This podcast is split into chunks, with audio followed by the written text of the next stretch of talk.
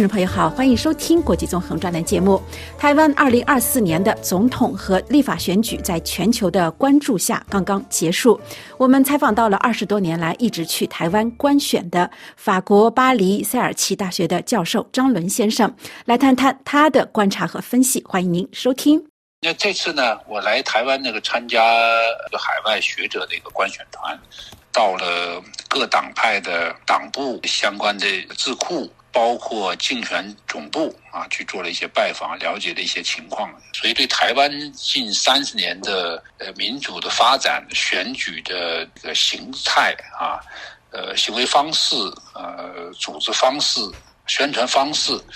都有一些切身的现实现场的观察。那么这次呢，可能是这三十年。选举当中又一次非常激烈的选战，有点类似于二零零年那次发生政党轮替的那次，就是阿扁当选那次的大选啊，就属于台湾的话三卡都啊，就是三三角混战。因为一些情况的变化，比如说本来这是一场相对按台湾的观察来说是比较冷的一场选举。突然间，在最后一两天热起来的，其中还有另外一个原因呢，就是马英九先生呢在接受德国之音的采访时说，所谓的相信习近平的话啊，这样一个表述。其实这次大选当中呢，呃，民进党呢，这个对国民党跟大陆这种关系上呢，其实是按照以往的这个惯例呢做法呢，还是打这个抗中保台的一些牌。也把国民党呢和北京呢做一些牵连连挂，但是呢，侯康呢成功的破解了一些连带，所以这个事儿本来这次没有太多的啊发酵，但是最后的时候，马英九先生的这样一个采访呢，还是影响了一点选票，但是在我看呢，没有什么太大的影响。我首先还是要祝福台湾的人民啊，又完成了一次民主的选举，台湾能够在。二三十年内走完了西方国家一两百年走过的历史，在这一点上是华人社会值得骄傲的啊一个成就，也证明呢，就是华人呢当一个文化都不能实现民主啊，而且这次呢，你可以看到基本上非常成熟了啊，也没有过去以往呢所谓的一些，当然有一些互相的啊攻击啊什么的，但是没有以往的一些。那么遏制的一些东西啊，这次还是有很多的进步。你看出台湾民主的成熟，也希望将来有一天呢，中国的大地呢，有一天人们也会享有这样的权利啊。这个你看到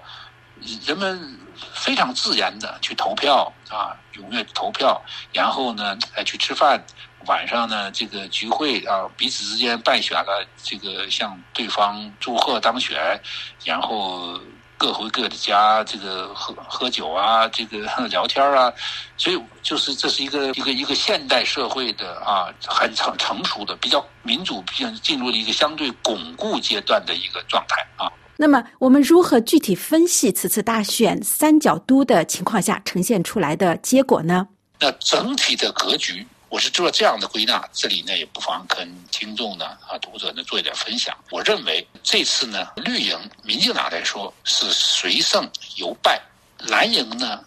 会是随败犹荣。那么只有在关于白营就是属于随败犹胜。那么怎么解释呢？民进党来说，这次尽管赢得了总统大选，但是这个选票呢，大概是在四十稍微多一点点，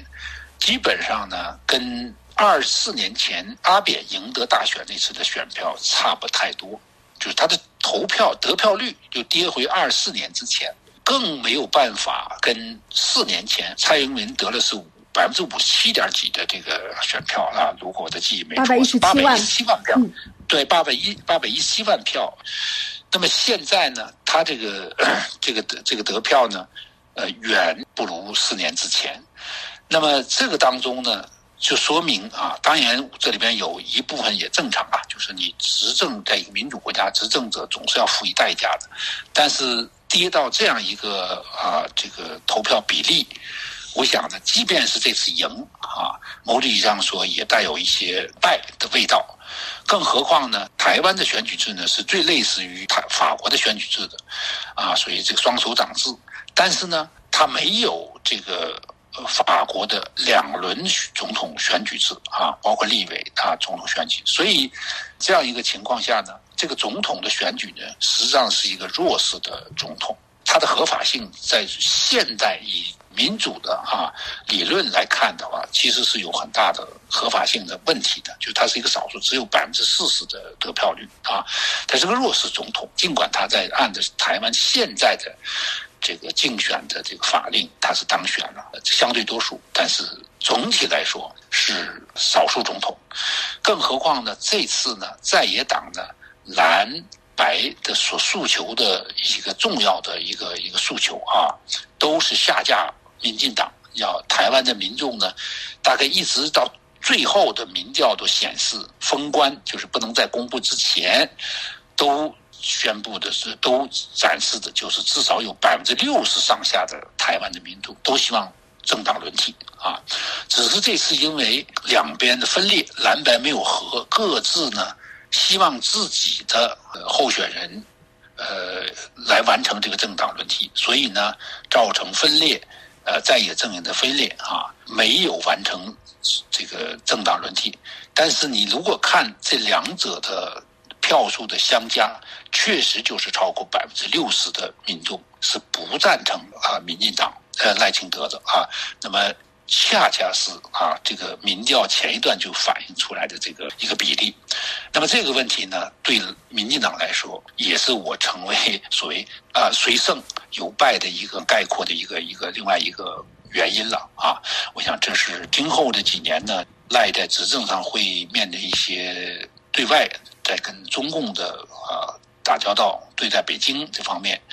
对内啊这个在进行共识的构建啊。推施政方面都会遇到很多困难，我想这是我所说的啊，这个水水胜犹败啊。其特别是我们看到几百万的年轻的选票都流到柯文哲那边去了，这是需要民进党进行深刻检讨的啊。这是我讲的所谓民进党的水胜犹败。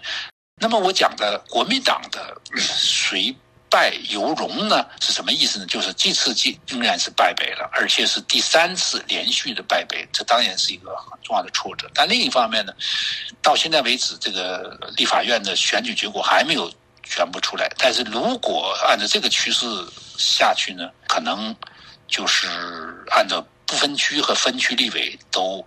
都加起来的话，也许这个包括啊那个无倾向于。国民党的原住民的无党和非党籍立委的话，那国民党在立法院可能应该就是第一大党了。三党不过半是大概是是铁律的啊。那么上次，所以你为什么说民进党是随胜犹败呢？就是上次是六十几席的立委啊，那是大胜的一个情况啊。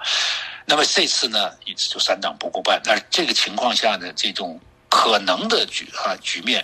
就是蓝白至少在立法。呃，院选举这方面可能会合作啊。将来白营为了表示自己的独这个独立性，会在不同的议题上，也许会跟民进党有所合作。但至少现在在立法院的最初的这个立法选举上，院长选举上，应该啊不会跟民进党这个啊合作。但那他会遭受极大的这种批评啊。国民党呢，我说的这个谁败犹荣，就是在这个意义上说。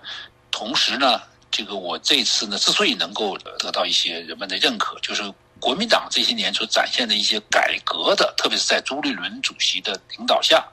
他展现的一些改革的这个这个姿态，特别包括推出年轻人，我们在。台中看到这个所谓的 F 四，那有四个年轻人那个立委选举，这个现在这次好几个已经选上了啊，都是三十岁上下。这个所以也见出国民党的一些改革的一说，尽管可能还没有彻底完成到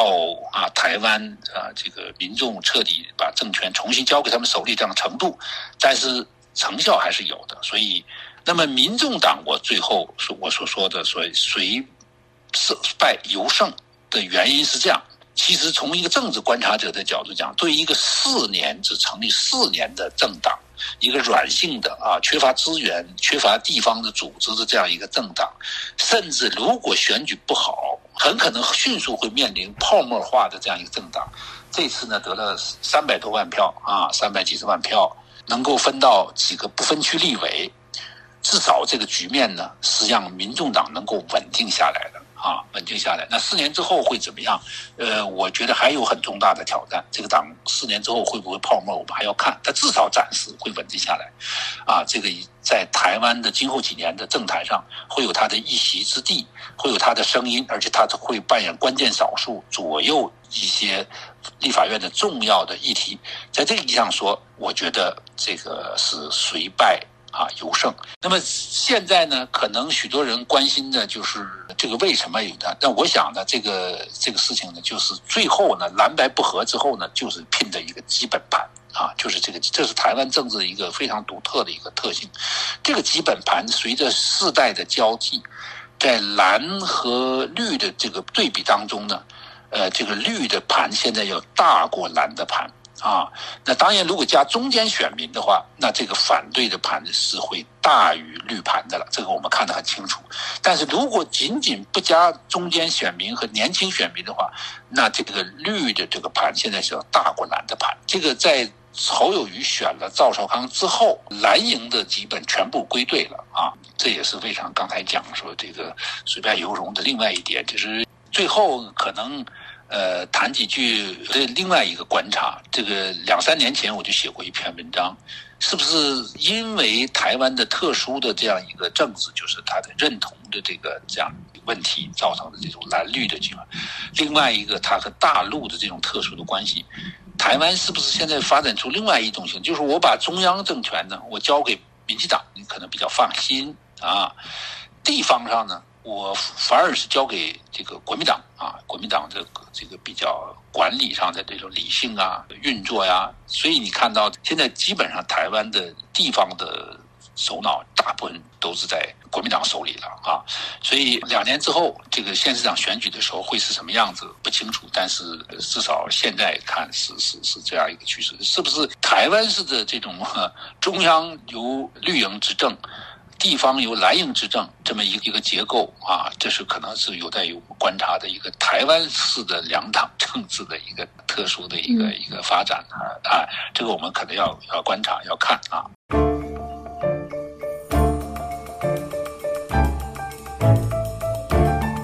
感谢张伦先生接受法广的专访，更要感谢您的收听。本次国际纵横节目由爱你编播，下次再会。